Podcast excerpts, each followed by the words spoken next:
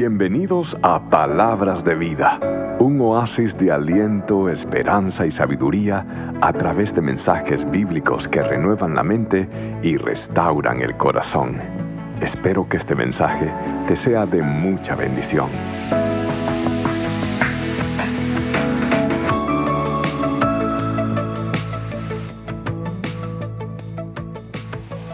Hace muchos años estaba en una avenida cerca de Copacabana y recuerdo que estaba queriendo absorber qué ambiente se estaba desenvolviendo en cada ciudad. Me encanta como saber qué está pasando en cada ciudad. Pero en un momento dije, bueno, me toca ya regresar a mi hotel. Y la verdad, me desubiqué, me desorienté porque es una urbe, es una ciudad muy hermosa, pero ruidosa también. Entonces, cuando estaba desubicado, me acordé que mi hotel quedaba hacia el oeste.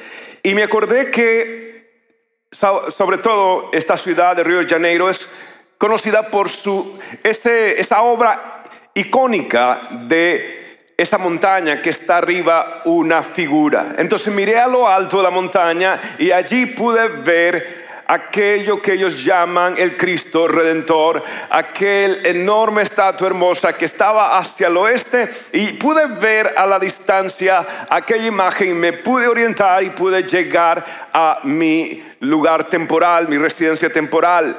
¿Y cuál es el mensaje? El mensaje no es que esté buscando por ninguna estatua. Pero el mensaje es esto, que muchas veces nosotros estaremos perdidos en la vida. Y el verdadero Cristo, que no tiene que tener una imagen, el verdadero Jesús de Nazaret que nos presenta la Biblia, Él es siempre tu guía y Él siempre te va a llevar a un destino seguro. Estamos en tiempos de verdad donde todo mundo tiene una opinión. Hay muchas opiniones, hay muchas confusiones, hay muchas distorsiones y por ende es fácil a veces embriagarse de tanta información o de tanta opinión al punto que hay un sentido de confundirse o de perderse. Pero a través de la Biblia, los que han permanecido, a través de la historia también, son aquellos que han puesto siempre su mirada en Cristo Jesús. En una ocasión eh, habían unos religiosos que estaban debatiendo ciertas cosas y Jesús les dice esto en el Evangelio de Juan capítulo 5, verso 39, las siguientes palabras. Ustedes, dice Jesús, lea conmigo, cada vez que leamos una escritura, siempre léalo conmigo. Ustedes estudian las escrituras a fondo, porque piensan que ellas les dan que vida eterna. Pero, ¿qué dice él? Las escrituras me señalan a mí. Como decía Spurgeon, todas las calles son avenidas hacia la metrópoli de Cristo. Todo, todo me señala a mí, dice Jesús. Sí, el Antiguo Testamento habla acerca de cómo iba a ser su vida y su venida. El Nuevo Testamento, sobre todo en los Evangelios, habla precisamente de cómo fue su vida, cuál fue su mensaje. El libro de Hechos, las epístolas nos hablan de cuál era la razón por la que Él vino, cuál era el propósito de su vida, su mensaje.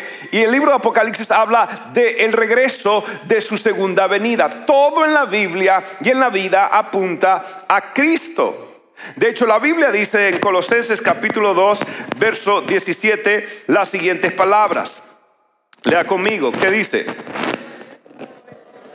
Todo esto no es más que una sombra de lo que está por venir.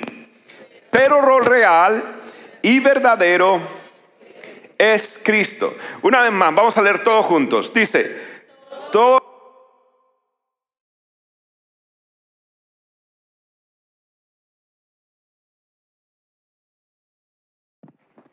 Una vez más para agarrar el micrófono. está bien, está bien. Ah, bien, lo que está diciendo Jesús es esto, cada vez que leas una historia hermosa, o una historia dolorosa o, veas que hay leyes e instrucciones minuciosas, cada vez que leas una profecía o un proverbio, cada vez que veas la protología o el comienzo de todas las cosas en Génesis o la escatología o el final de los tiempos de todo en Apocalipsis, cada vez que veas todo tipo de historia, todo tipo de diferente construcción gramatical en la palabra de Dios, cuando pienses en los personajes imperfectos de Abraham, de Sara, de, Isaac, de Rebeca, de Jacob, todas estas personas, y veas los grandes héroes de la Biblia, tienes que pensar en mí. Tienes que estar pensando en que algo de mí está allí. Y eso se le llama cristofanías, cuando Cristo aparecía en el Antiguo Testamento como el ángel del Señor, o cuando había una tipología, o alguien que se parece a Cristo como José, tantas otras historias como David piensa en mí. Entonces cada vez que yo leo la Biblia, tengo que decir dónde está Jesús y enamorarme de la persona de Cristo Jesús y, verle en todo. De hecho, en la Biblia Dios incluso él da instrucciones de cómo él quería su casa o su tabernáculo temporal. Y él da instrucciones, instrucciones. Y si uno los lee por leerlos, te aburre. Pero si tú ves a Cristo Jesús, te vas a quedar fascinado. Cuando yo voy, por ejemplo, a, una casa, o la casa de todos realmente, refleja nuestra personalidad, lo que somos, nuestra identidad. El interior de una casa, sobre todo, pues refleja el interior de la persona, lo que le gusta. Si usted va a mi oficina, por ejemplo, usted va a encontrar eh, fotos de mi familia, va a encontrar muchos libros, va a encontrar cosas de el Fútbol Club Barcelona y ahora el Inter de Miami, no quiero decir por quién, ah, este, porque son cosas que son las cosas que a mí me gustan, son las cosas que, que me, no sé, que cuando lo veo en la esquina me, me animan a seguir trabajando, laborando y demás, ¿cierto? Y Dios dijo en una ocasión, yo voy a hacer mi casa y la voy a hacer a mi gusto. Y, voy a poner ciertas cosas en mi casa, en mi tabernáculo, en mi templo eventualmente, que hablan de mí. Por lo tanto, toda la imagen del tabernáculo está impregnada de verdades bíblicas tremendas, de simbolismos increíbles de Cristo Jesús. Y hoy vamos a ver seis de ellos a grosso modo. Lo primero que usted tenía que entender es que el tabernáculo era algo que ilustraba el corazón de Dios y sobre todo el Evangelio en la persona de Cristo Jesús. Y cuando uno entraba, y si ponemos otra vez por favor la imagen, lo primero que usted vería era precisamente ese lugar que era el lugar de sacrificio, era el altar de sacrificio.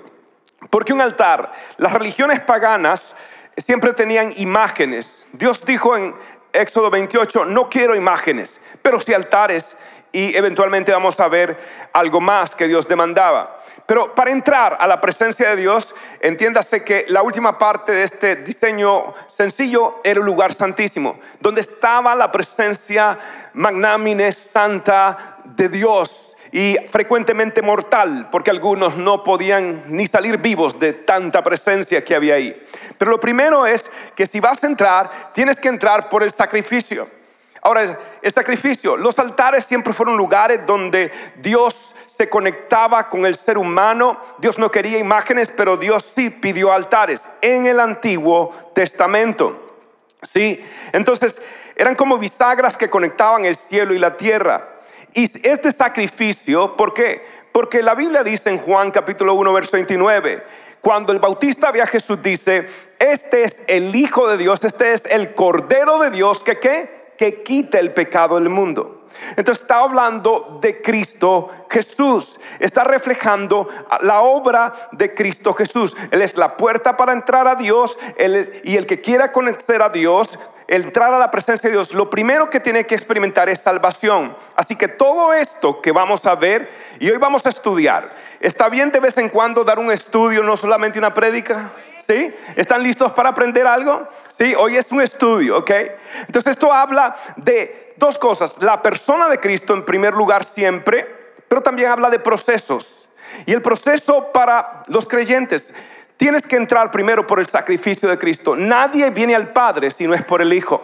Y nadie es salvo si no reconoce que Jesucristo es el Hijo de Dios que se entregó como sacrificio perfecto en nuestro lugar. Esta es la entrada.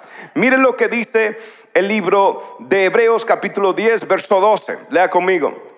Dice, pero nuestro sumo sacerdote, ¿qué hizo? Se ofreció a sí mismo a Dios como un solo, note ese lenguaje, sacrificio por los pecados, válido para siempre. Entonces, si no entendemos el mensaje del tabernáculo, no entendemos las palabras del Nuevo Testamento. Hay gente que me dice, a mí solo me gusta el Nuevo Testamento. Pues te sabes la mitad de las cosas. Porque para que el Nuevo Testamento tenga peso, tienes que entender lo que sucedió en el pasado. Y cuando lees sacrificio, sumo sacerdote, se entregó la sangre de Cristo, oh, un momento, ahora tiene mucho sentido, porque ahora entiendo lo que pasó allá atrás. Entonces, ¿cuánto le dan gracias a Dios que Cristo a través de su sacrificio le salvó a usted? ¿Cuánto han experimentado la salvación? Y si no has experimentado la salvación, quiero que sepas, solo hay un nombre en que el hombre puede ser salvo. No hay nadie más que te pueda salvar. Su nombre es Jesucristo de Nazaret, el Señor de señores, por su gracia y a través de su sacrificio. Ahora, volvamos a este lugar. Lo siguiente que estaba era la fuente. Después del altar de sacrificio venía la fuente. Y la fuente, ¿por qué la fuente? Era una fuente de bronce llena de agua. ¿Cuántos han ido a una carnicería? Eh, en Latinoamérica sobre todo. Oiga, eso es messy, eso es eso es, eh, difícil. En una carnicería siempre hay suciedad, hay de todo, hay que estar limpiando constantemente. Óigame, se estaban sacrificando miles y miles de corderos. Entonces, desde el punto de vista pragmático, Dios dice, los quiero limpio. No me pueden llegar todos ensangrentados, todos. Los quiero limpio. Aparte que los sacerdotes ministraban descalzo. El Señor le dijo a Moisés, quítate las sandalias de tus pies porque el lugar que pisas, ¿qué es? Entonces ellos como obedeciendo la misma eh, señal de santidad, pues tenían que quitar las sandalias. Y ellos ministraban, entonces estaban con los pies sucios, con las vestimentas sucias, las manos. Entonces había una parte pragmática de la por qué ellos tenían que lavarse. Ahora, ¿qué significa esto para la vida del creyente? Para la vida del creyente significa, después de la salvación viene un proceso. Es el proceso de santificación, de limpieza.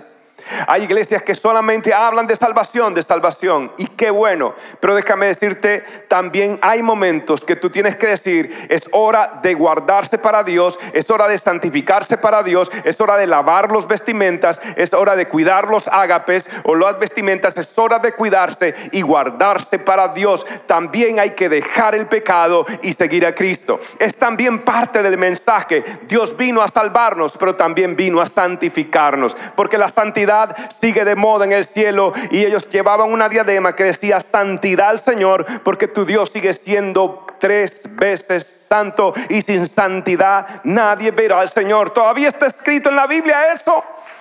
Todavía está escrito eso en la Biblia.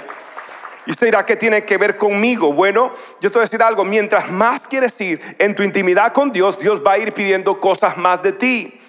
Por ejemplo, esperamos que usted ya no esté en pecados inmorales, que no esté con pecados ocultos, que no esté viviendo una vida doble. Pero cuando vas acercándote al Señor, vas, te vas dando cuenta que a Dios no le gusta tampoco cuando tú eres una persona muy resentida. Tampoco le gusta al Señor que tú seas, eh, dice la Biblia, una persona conflictiva. A Dios no le, va, no le gusta cuando yo soy impaciente. ¿A cuánto le falta santificación? Sí. Sí, sí. Entonces te, das cuenta que, que Dios va a ir limpiándote más. Ahora, la interpretación precisamente del libro de Hebreos es la siguiente, Hebreos capítulo 10, verso 21 y 22. Lea conmigo en voz alta y voz de trueno. Dice, y puesto que tenemos un gran sacerdote, note eso, ¿cómo puede entender usted ese lenguaje si no entiende el lenguaje del tabernáculo? Y puesto que tenemos un gran sacerdote al frente, de la casa de Dios, acerquémonos con un corazón como sincero y con la plena seguridad de la fe, con el corazón como purificado de una que mala conciencia y con el cuerpo lavado en agua pura. ¿Viste? ¿Ahora entiendes? Entonces, para entender Hebreos tienes que entender Éxodo, tienes que entender el tabernáculo. Dios dice, antes de entrar a mi presencia necesito que se limpien sus cuerpos, que se purifiquen delante del Señor. Es un lenguaje sacerdotal. Dios, ahora, cuando Dios empieza a pedirte más a ti, Cuando Dios demanda más de ti, te voy a decir por qué. Porque Dios quiere revelarse más fuerte en tu vida y Dios quiere usarte más. La Biblia dice en el libro de Pedro que nosotros somos una nación santa, un pueblo apartado para Dios. Somos reyes y somos sacerdotes de Dios y nos vamos acercando cada día para ver más de Dios. Así que si Dios te pide santidad es porque vas a ver la mano de Dios cada día en tu vida, más y más acercándose al Señor. Así que ¿cuántos son reyes y sacerdotes acá? Amén. Esto es muy importante. Ahora, viene algo que quizás no he escuchado personalmente hablar mucho y me encanta. Es el pan de la presencia. Es el pan de la presencia. Dios dice, ahora quiero invitarte a mayor intimidad conmigo en cuanto a proceso en la vida del creyente. Pero ¿qué significan? Números capítulo 4, verso 7 dice, luego extenderán una tela de qué color, si es que está en la pantalla, azul por encima de la mesa, en la que se exhibe cuál? El pan de la presencia, en la que se exhibe el pan de la presencia. Ahora, ¿qué significa todo esto, pastor? ¿Qué significa el pan de la presencia? Bien, estos eran doce panes. Eran doce panes que representaban a las doce tribus de Israel. Y esto se comía cada Shabbat, cada sábado entraba el sacerdote, se comía, lo reemplazaban de nuevo. Algo muy interesante es esto, que el pan se comía frente al lugar donde estaba el lugar santísimo. Es donde estaba Dios. Y por eso se llama lechem panim, panim. Y, este pan eh, habla de rostro, es, realmente la traducción más que pan de la presencia es el pan del rostro. Era un pan que tú comías delante donde estaba el lugar santísimo. No entrabas todavía, pero lo podías comer. Es como diciendo, como diciendo, así como la, el fuego, el horno, el fuego, eh, cambia la harina y, va cambiándolo para hacerla un pan hermoso. Cada vez que tú estás en mi presencia, la esencia de tu ser va a ir cambiando y vas a ir cambiando en forma, vas a ir cambiando en sabor, vas a ir cambiando en propósito, porque ahora tienes, ves rostro a rostro y ahora, por eso Jesús dijo, este pan es mi cuerpo, ahora mi esencia está en tu esencia, eh, mi presencia cambia tu esencia y cuando tú caminas en la presencia de Dios, hasta más bonito te pones. Hasta eh, algo cambia porque la salvación hermosará a los humildes. Ah, tú eres una persona cuando la presencia de Dios está en ti y eres otra persona cuando estás lejos de la presencia de Dios. Pero qué hermoso es vivir bajo y delante de la presencia del Señor. Y aquí la Biblia dice que Dios le hablaba rostro a rostro como un amigo le llama o le habla a otro amigo a Moisés. Y esto es la clase de comunión que Dios está queriendo de su pueblo. Mire, cuando leo esto me encanta porque yo veo precisamente a Cristo en todo esto, como el pan, como el que ofreció su cuerpo delante de Dios. Ahora viene otro instrumento. Si al lado derecho estaba el pan, al lado izquierdo estaba el otro instrumento que vamos a ver, es el candelabro, es el candelabro. Y el proceso en la vida del creyente, cuando experimentas salvación, santificación y mayor comunión con Dios, lo que sigue ahora es que viene mayor revelación y mayor iluminación y también unción en tu vida. Mira lo que dice Éxodo capítulo 25, verso 31. Lea conmigo. En voz alta. Dice, haz un candelabro de oro puro, labrado a martillo. Todo el candelabro y sus decoraciones no son fragmentadas.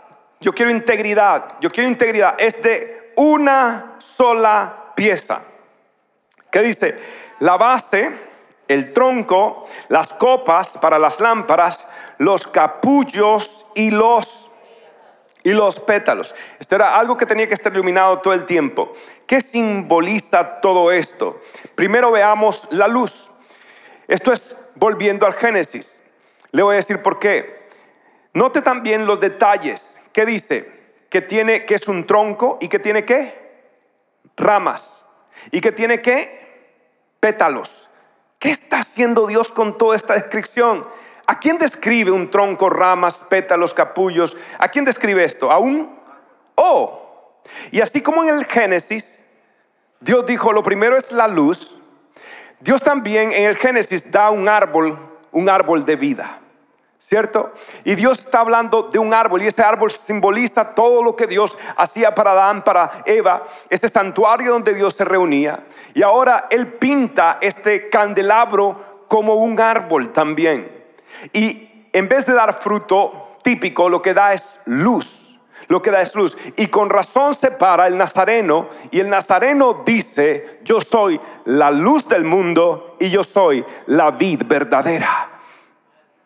Entonces todo lo que dice el maestro, todo lo que dice Jesús, está con una simbología tan tremenda desde los tiempos del Antiguo Testamento. Él está diciendo, si estás confundido, si necesitas luz y revelación, yo soy la luz de tu vida y yo soy el árbol de vida. El que de mí coma no volverá a tener más hambre. Amén. Qué bonito. Ahora también representa a la iglesia. Este candelabro o menorá, como se conoce en hebreo, representa a la iglesia. En Apocalipsis capítulo 1, en el verso 29, si no me equivoco, en el verso 20 dice, estas lámparas o estos candelabros representan a las siete iglesias. Déjame decirte, cuando tú caminas con el Señor, caminas brillando para Dios. Y la Biblia dice que Él se mueve en medio de los candelabros. ¿Sabe lo que sucedió mientras estábamos cantando? Que lo que estamos cantando, que eh, estamos adorando en la presencia del Señor, tú me diste ropa nueva, ungiste con, eh, con, aceite mi cabeza, me invitaste a tu mesa. Lo que estamos cantando, lo que sucedió en este momento es que la presencia de Dios caminó en medio de los candelabros. Y déjame decirte, yo vengo a la iglesia, me encanta adorar, me encanta aprender la palabra, pero yo necesito ese momento de encuentro donde la gloria de Dios se mueve, donde la presencia de Dios se mueve. Y tú sabes que tú sabes que Él está aquí y sales completamente diferente porque has tenido un encuentro con el Dios vivo. Y el servicio no es monótono, no es nada más algo, no, es algo nuevo cada vez, porque Él está moviéndose en medio de sus lámparas. Ahora viene algo muy interesante que es, y no se habla mucho de este, del altar del incienso. Y esto representa cuando Dios te lleva a una mayor intimidad a través de la oración y en específico de la intercesión. Cada vez que yo veo a alguien con un menorá, con un don de revelación, le digo, déjame decirte, si tienes un don de revelación, ora a Dios que te dé el don de la intercesión porque Dios no va a derramar sus dones proféticos o de revelación sobre chismosos, sobre inconstantes, sobre personas emocionalmente inmaduras. Entonces tiene que, y aunque lo sea en su momento, tienen que progresar a un mayor nivel de intercesión, a un nivel de oración. ¿Por qué? Porque no vaya a ser que el carisma dañe la persona porque no tiene el carácter. Se necesita desarrollar un altar de incienso, se necesita desarrollar un altar de oración más profundo, sobre todo de intercesión. Mira lo que dice el verso 6 del capítulo 30 de Éxodo. Dice, coloca el altar, es un altar del incienso, justo a donde, justo a donde, afuera de la cortina interior. Y esto es hermoso. En el Salmo 41.2 dice que mi oración suba como un incienso. Apocalipsis 5.8 dice que las copas están llenas de incienso, que son las oraciones de los santos. Esto es algo maravilloso. En otras palabras, las oraciones que el pueblo hacía, que decía, que oraba verbalmente, ahora ellos simbólicamente las oraciones verbales ahora las hacían visibles a través del humo que quemaban delante del Señor. Y no solamente las hacían visibles a través del humo, ahora olía, ahora, era olor fragante delante del Señor. Nuevamente Dios quiere su casa limpia y Dios quiere su casa oliendo bien. Y el, y el mejor aroma es el aroma de la oración y por eso Jesús dijo, mi casa será llamada casa de oración porque este es el ambiente donde yo me muevo. Cuando llegaba el Yom Kippur llegaba el día del perdón o de la expiación, el sacerdote entraba tres veces, pero la primera vez que entraba era para echar incienso. No sé si ha visto esos eh, de, creo que ortodoxos que hacen así con un incensario, van derramando con un mito. Bueno, este es un incensario. Y lo que hacía el sacerdote, sumo sacerdote, entraba y antes de, de, hacer todo con que iba a derramar sangre y demás, él primero llenaba ese lugar santísimo como con un humo, un humo que olía rico, un aroma especial. Y aquel lugar se llenaba de aquel humo. ¿Y sabe qué brillaba ahí? Lo único que brillaba era la gloria del resplandor, de la chequiná, de la gloria que brillaba en ese lugar. Era un lugar oscuro, pero cuando la gloria de Dios descendía, se veían dentro de esos humos la presencia de Dios que se movían, la gloria de Dios que se movía. Y yo quiero decirle, cuando tú tienes un, un lugar donde tú tienes aceite delante de Dios como el menorá, pero tienes también el, incienso delante de Dios, déjame decirte, eso invita a la presencia de Dios en tu casa. Decir, que cada mañana tú tienes que decir, Señor, llena mi casa. Y no con incensario, por favor, no vayan a andar ahí quemando cosas que mañana hay un montón de incendios. Y decir, ¿qué pasó? Es que el pastor dijo que... No, usted, lo que quiero decir es, oren. Y usted, cada vez que está en su casa, usted está expidiendo, usted está levantando, que tu oración suba como, como una ofrenda agradable, un olor agradable delante de Dios, como un incienso delante de Dios. Llena tu casa. Cuando tus hijos estén orando, dormidos, llénalos de la presencia. ¿Sabes por qué? Porque ese incienso invita a la presencia de Dios. Dios se mueve en medio de la oración de su pueblo. Amén. Así que te voy a decir algo más. Lo más cercano a la presencia de Dios era esto. Era esto, era el altar de incienso. Tus oraciones, hermana, tus oraciones, hermano, son preciosas delante de Dios. Sigue orando. ¿Sabes por qué es precioso? Porque ese incienso en el fondo refleja a Cristo Jesús, que se entregó como ofrenda agradable, pero no solamente eso, está sentado a qué? A la diestra de del Padre. ¿Y qué está haciendo? Está intercediendo, está ofreciendo incienso delante del Padre. Y cuando tú intercedes, te pareces más a Jesús. Te pareces más a Jesús. Qué bonito. Amén. Ahora, por último, y con esto cierro, está el arca del pacto. Este era el artefacto más importante, este era el cobre sagrado y era la parte más importante. Ahora, en los lugares paganos siempre tenían ídolos en el lugar central de los templos paganos, pero en el templo de Dios, como él había dicho, no quiero imágenes. Lo que había, ¿sabe qué era? Un trono. ¿Un trono? Sí, sí, un arca. Y el arca representaba el trono de Dios. Y esto es muy importante. Cuando usted ve esta arca, esta arca lo primero que tiene son figuras de querubines. La Biblia dice que en el trono de Dios hay cuatro querubines que están todo el tiempo adorando al Señor. Con dos alas se cubren el rostro, con dos alas los pies y con otras dos alas ellos están volando. Y lo que está representando en estas dos imágenes es que este es el trono de Dios, el trono de Dios. Y ahí descendía la gloria del Señor la parte de la tapa se conocía como caporet y el caporet era una, algo que cubría. Entonces el sacerdote venía una vez al año en Yom Kippur, el día del perdón, el día de la expiación, y agarraba primero el incienso, luego agarraba aceite, perdón, sangre primero de toro y lo tiraba alrededor y luego arriba del asiento de mercy seat, se conoce en teología, el asiento de la misericordia, tiraban también esa sangre siete veces. Luego volvía a entrar y agarraba la del cordero y en la del cordero volví a tirar siete veces y siete veces arriba. ¿Por qué? Porque está reflejando el sacrificio de Cristo Jesús está reflejando lo que Jesús está haciendo. Y lo que Jesús está haciendo no solamente está caporet, cubriendo el pecado, está quitando el pecado. Jesús se presentó delante del Padre. ¿Y cuando era Yom Kippur? Era en un, en un viernes, durante el tiempo, ¿sabe de cuál es? De la Pascua. ¿Y sabe quién murió en un viernes, en un tiempo de Pascua? El Cordero Perfecto. Y su sangre no solamente cubre pecados, su sangre limpia de pecado a todo aquel que se rinde delante de él. Aleluya, aleluya. Qué maravilloso. Hebreos capítulo 9, verso 26 lo resume de esta manera. Lea conmigo, esto es hermoso.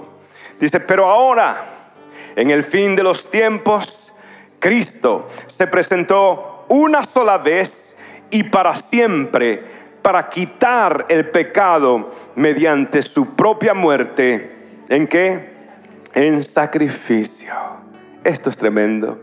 Jesús, el sacerdote perfecto, no según Aarón, sino según el orden de Melquisedec, sacerdote de Salem, el sacerdote santo del Señor. ¿Quién era Melquisedec? Wow. Un día voy a enseñar de Melquisedec. Fabuloso, uno de los misterios más grandes de toda la Biblia. Y Jesús dice, es descendiente no de Aarón, de Melquisedec, sacerdote de Salem. Increíble. Esto es increíble. Y el, sacerdote perfecto también ahora es el cordero perfecto. Y no solamente es el cordero perfecto, es la ofrenda perfecta. Porque Él es perfecto. Porque la vida del maestro es perfecta. Porque nadie le pudo encontrar un pecado. Nadie le pudo decir me trataste mal. Él no ignoró a nadie. Él fue perfecto. Le golpeaba una mejilla, ponía la otra. Alguien me dijo, pastor, si yo le pego en una, usted me pone la otra, le digo, intenta ver qué pasa. No, no, me falta. A ti también te falta y a mí también. Pero Él es perfecto. Él es perfecto. Y a través de su sangre, el libro de Hebreos también dice, tenemos entrada al trono de la gracia y hallamos oportuno socorro debido a que el Hijo en un viernes se presentó delante del Padre, ya no con sangre de toros, ya no con sangre de corderos, sino con la sangre que nos limpia de todo pecado. Hay poder en la sangre de Cristo. Aleluya, aleluya, aleluya. ¿Y sabe cómo termina la película? Porque para entender todo. ¿Cómo tú puedes entender todo lo que dijo Hebreos si no entiendes todo lo que sucedió? Y, se lo estoy diciendo a grosso modo. Hay maravillas todavía. Y si vamos a, los números, a la perfección simétrica de todo, todo oh, es, es maravilloso. Tienes un Dios meticuloso él sí sabe. Es un tremendo constructor que sacó el metro desde Génesis y lo termina en Apocalipsis. Y esta construcción sale perfecta. Un edificio no edificado por manos humanas, sino un edificio construido por el arquitecto Cristo Jesús. Es perfecto, es perfecto. El que edifica su vida sobre la roca que es Cristo no caerá. Es perfecto. La obra perfecta es maravilloso. ¿Y saben cómo termina la película? Quiero invitarlo a que se ponga de pie y lea conmigo cómo termina esta película. Lea conmigo, mire esto, qué maravilloso y mire cómo se concluye. ¿Sabe por qué? ¿Sabe por qué? Antes de esto lo decir por qué. ¿Se acuerda que el arca era como un cubo, un, algo eh, eh, diseñado como un cubo que estaba, era el trono de Dios? Según Jeremías, la Biblia dice que ahora esa arca ni Indiana Jones la va a encontrar está perdida de verdad. Lost Ark, it is really lost Ark, porque la tiene seguro el Señor, ¿cierto? No lo va a encontrar. Pero Jeremías dice que ya no va a haber necesidad de un arca, que ahora el arca va a ser el monte de Sión. ¿Quién es el monte de Sión? Es Jerusalén, es Jerusalén, es donde el monte de Dios saldrá, la trompeta se tocará desde Sión, porque de Sión saldrá la ley y de Jerusalén la palabra del Señor. Los edictos del rey ya no van a ser sobre un arca. Los edictos del rey saldrán del monte de Sión, de Jerusalén, de la casa del Señor. Y sabes que, según las medidas de Apocalipsis, lo que va a descender del cielo va a ser una ciudad en forma de cubo, gigantesca, gigantesca, gigantesca. Y este va a ser ahora el trono de Dios que va a descender donde? No va a descender en Washington, no va a descender en Moscú, no va a descender en París, va a descender sobre la santa ciudad de Jerusalén iba a descender. ¿Y sabe qué va a pasar? El arca vuelve. Eh, porque aquí el código que se encuentra como arca es el hogar de Dios, el trono de Dios. Así que lea conmigo Apocalipsis 21, verso 3 y verso 7. Dice así. Oí una fuerte voz que salía de donde del trono y decía, miren, el hogar de Dios ahora está entre su pueblo. Él vivirá con ellos y ellos serán su pueblo. Dios mismo estará con ellos. Él le secará toda lágrima de los ojos y no habrá más muerte, ni tristeza, ni llanto, ni dolor. Todas esas cosas ya no existirán más. Aleluya.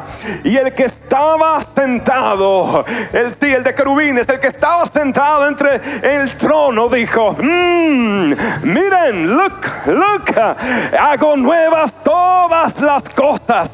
Entonces me dijo: Hey, escribe esto, porque lo que te digo es verdadero y digno de confianza, porque te lo vengo diciendo desde el Génesis. También dijo: Todo, hey, todo, hey, todo, it is finished, se ha terminado. Yo soy el alfa, yo soy el omega, yo soy el principio, yo soy el fin. Y todo el que tenga sed, yo le daré a beber gratuitamente de los manantiales del agua de la vida. Los que salgan vencedores heredarán todas estas bendiciones. Y yo seré su Dios y ellos serán, y ellos serán. ¿Cuántos hijos del Señor hay acá? Lo que te está diciendo Dios, todo termina en un trono, todo comenzó en un trono, en un santuario en el Edén con un árbol, todo terminará también en un trono cuando el Rey de Reyes, la ofrenda perfecta, el sumo sacerdote esté reinando para siempre. Y la Biblia dice que pondrá todos sus enemigos debajo de sus pies. La película termina bien. No sé qué está pasando hoy con tu vida. Él va a proveer, Él va a sanar, Él va a hacer algo. Él tiene un plan de cada fracaso. Él puede sacar fruto de cada angustia, dolor y lágrima. Un día tendrán sentido cuando lleguemos a la presencia de Dios. Dios, ¿por qué permites esto en mi vida? Don't know, no lo sé, pero sí sé algo que cuando llegue a la nueva Jerusalén, al hogar de Dios, Él secará mis lágrimas, aleluya. Él me va a abrazar y me dirá, yes, perdiste un ser amado, perdiste muchas cosas en la vida, no lo entendías, no lo sabías. ¿Por qué pasó un abuso? ¿Por qué pasó esto? ¿Por qué pasó lo otro? ¿Por qué no tenías lo que otros tenían? Ya no importa, porque secará mis lágrimas y me hará ver que Él está sentado en trono y que desde el comienzo de los siglos Él tenía un plan maestro, un plan genial. Y si Dios se tomó tanto tiempo planeando un ¿cuánto más va ahora a planear tu vida? Que eres el templo y el tabernáculo de Dios, hecho no de manos de hombre, sino de manos de Dios. Oh amigo, lo que quiere decir, my God has a plan. Mi Dios tiene un plan y un propósito. Y el rey viene. Mananata, Mananata. Cristo viene. The King is The King is coming. Se siente en su trono en la nueva Jerusalén, en el monte de Sión. Saldrá la ley y de Jerusalén la palabra del Señor. Mi rey es bueno, mi rey es sabio, mi rey es poderoso. Adora su nombre hoy. Y sabes algo, tu vida va a estar bien, porque todo estará bien. Y Él terminará todo. Y aquí hará todas las cosas nuevas. Alguien tiene que alabar al Señor. Adoremos, adoremos. Aleluya. Gracias por tu sintonía el día de hoy. Espero que puedas atesorar la palabra de Cristo en tu corazón para que puedas acercarte cada día más a Dios. Si este mensaje te es de bendición, compártelo con amigos y seres queridos. Bendiciones.